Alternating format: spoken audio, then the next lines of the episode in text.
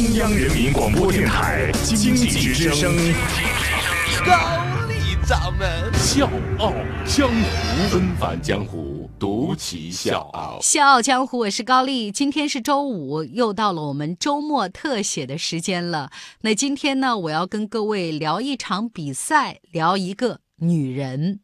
在这个周一，第一百二十一届波士顿马拉松大赛如常举行。那波士顿马拉松赛呢，是全世界最古老的马拉松比赛，当然也是全世界最受瞩目的马拉松赛之一。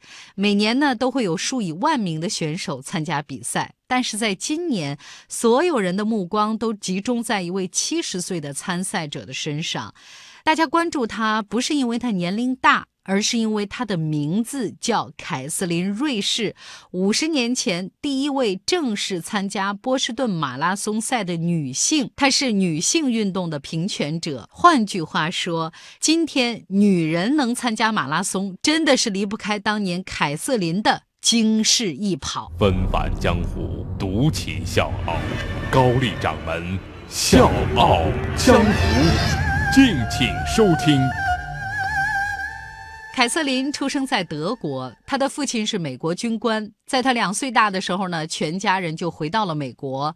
从小呢，凯瑟琳的体质就特别好，她喜欢运动，她的身体很强健，最喜欢的运动就是长跑，特别是马拉松。但是有一个背景，就是在上个世纪中期，全社会都禁止女性参加马拉松运动。当时的体育界有一个非常奇怪的迷思，就是女性不能参加长时间的跑步运动，这样对她们的身体有伤害，比如说会导致她们变得满身肌肉，会破坏她们的子宫等等。这种诡异的论调在全球都特别的流行，就导致官方甚至开始禁止。女性参加马拉松活动，但是凯瑟琳不在乎，她继续我行我素。十九岁的时候，凯瑟琳去雪城大学学新闻学。空闲的时候呢，她想要参加学校的马拉松俱乐部，但是她的体育教练拒绝了。原因很简单，女生太脆弱，容易搞伤自己。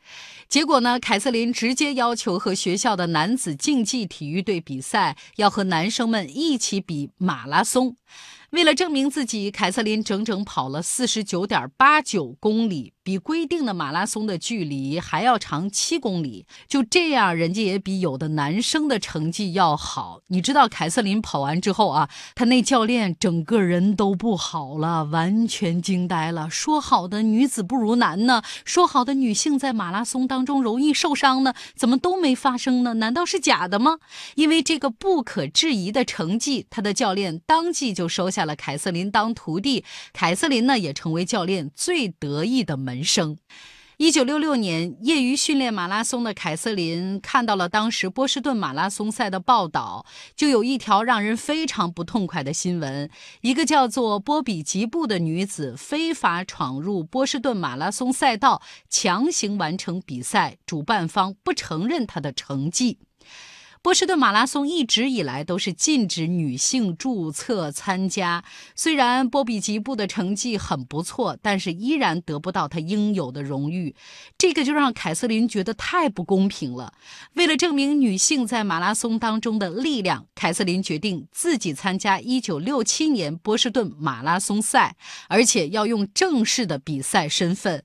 为了支持自己的爱徒，凯瑟琳的教练呢，动用了很多的关系，用了一个根本看不出来是男是女的这么一个中性的名字，为凯瑟琳注册了一个比赛身份，这个名字叫 Kevin Switzer。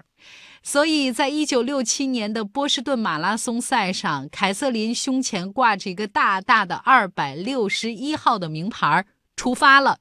因为比赛人多，而且凯瑟琳穿的跟周围人差不多，都是灰色的、很宽大的那种卫衣，所以一开始并没有工作人员发现她是个女人。但是当凯瑟琳跑了两公里的时候，意外发生了。我是水皮，向你推荐有性格的节目《笑傲江湖》，请在微信公众号搜索“经济之声笑傲江湖”，记得点赞哦。当时呢，有一个主管发现了凯瑟琳是个女人，他非常生气，冲过来抓住凯瑟琳的肩膀，想把她拽出跑道，而且大声的喊说：“你给我滚出来！你给我滚出比赛！把你这个名牌号给我！”凯瑟琳马上就解释说：“我自己是官方注册过的选手。”但是这个主管完全不听，他只看到了凯瑟琳的性别，这是个女人，女人是不能参加马拉松的。他不断的大声的在叫嚷。这个时候呢，有几个男性选手帮助了凯瑟琳，她勉强挣脱。但是后来几乎一路上所有的工作人员都注意到了她，她不断的被人扯衣服、拽胳膊，要求离开，不断的有人跟她。说滚出赛道，好几次他都差点摔倒，但是凯瑟琳依然继续跑着。他知道自己不能放弃。他说：“就算爬，我也要爬完全程。”好在凯瑟琳总算是到达了终点。这次马拉松赛，她的成绩是四小时二十分钟，就不算她这一路上经历的各种拉扯，这个成绩也是相当不错的。在比赛结束之后，凯瑟琳发现自己成为当天全美的头条，几乎所有报纸都放了她在比赛当中遭到拉扯的照片，也报道了她的成绩。原来女人是能跑完马拉松的，这就是他想传达的。但是不是所有的人都被他说服了？有人就询问波士顿田径联盟的主任对这件事情的看法，这主任就说了：“女人不能参加马拉松，我们白纸黑字的规矩写的非常清楚。如果我们不遵守规则，这个社会将陷入混乱。我们必须遵守它。如果那个女孩啊，她要是我女儿，我一定会揍她。”所以凯瑟琳知道自己还有很长的一段路要走。当时呢，正好是女性平权运动的高潮时期。因为这个比赛，凯瑟琳瞬间成了美国女性崇拜的偶像。于是，凯瑟琳利用自己的影响力，举办了一个国际女性跑步比赛。这个活动在二十七个国家举办，总共有四百多场，超过一百万的女性参与。女人们在跑步上体现的热情，把全社会都吓了一跳。之后，凯瑟琳用了整整五年的时间，和其他女权主义者们去说服波士顿田径联盟，允许女性参加马拉松赛。终于，一九七二年，女子可以合法的参加波士顿马拉松赛了。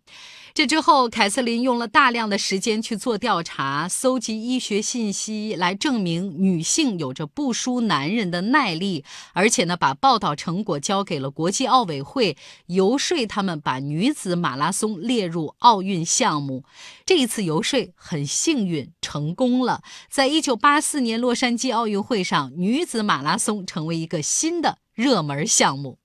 现如今虽然已经七十岁了，但是凯瑟琳一刻都没有停下奔跑的脚步。